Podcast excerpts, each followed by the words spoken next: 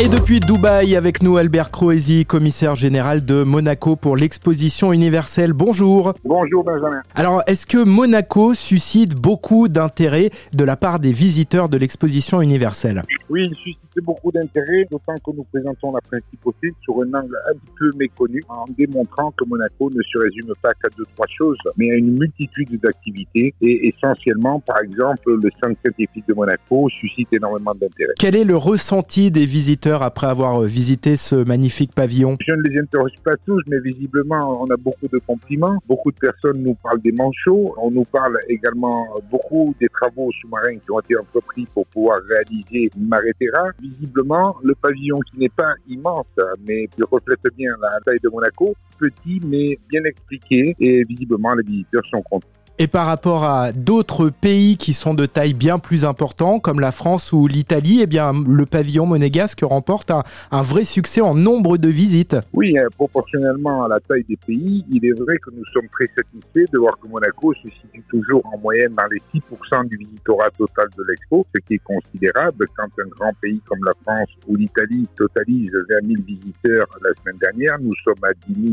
100 ou 10 150 donc à peine à la moitié. Alors parmi les originalités, le banc interactif hein, qui permet donc d'être relié directement à la principauté, est-ce que ça fonctionne bien du côté de Dubaï et du côté de Monaco? Oui, malgré le décalage horaire, ça fonctionne bien. Nous, ensemble des écoles de la principauté qui, à tour de rôle, viennent visiter le mini-pavillon, puis s'installent sur le banc et conversent avec des personnes qui sont ici à Dubaï. Ce côté original du banc interactif marque un petit peu les esprits. Il y a également la moto Voxan qui intéresse énormément de monde. J'ai même failli la vendre plusieurs fois m'a demandé si elle n'était pas à vendre. Donc c'est quelque chose qui m'amuse et qui est, très agréable. Ça veut dire qu'on se dénote. Une dernière question.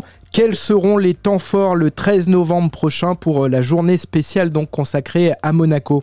Pays bénéficie d'un jour pour euh, faire sa journée nationale. Nous, aurons l'immense joie et privilège de recevoir à Dubaï le prince souverain et l'ensemble du gouvernement princier. Ici, nous serons accueillis par les plus hautes autorités de Dubaï. Ça va donner lieu à quelques festivités remarquables. Euh, par exemple, les ballets de Monte-Carlo qui vont se produire. Ils vont se produire le 13, mais aussi le 14, de façon à ce que nous puissions satisfaire un maximum des publics. Il y aura l'orchestre des carabiniers du prince qui donnera un concert, un grand concert, et puis 26 artistes du Monte au Festival sur le site de l'expo euh, pour le pavillon. Merci beaucoup Albert Croisi. Merci beaucoup, merci à vous et à très bientôt. À bientôt, au revoir.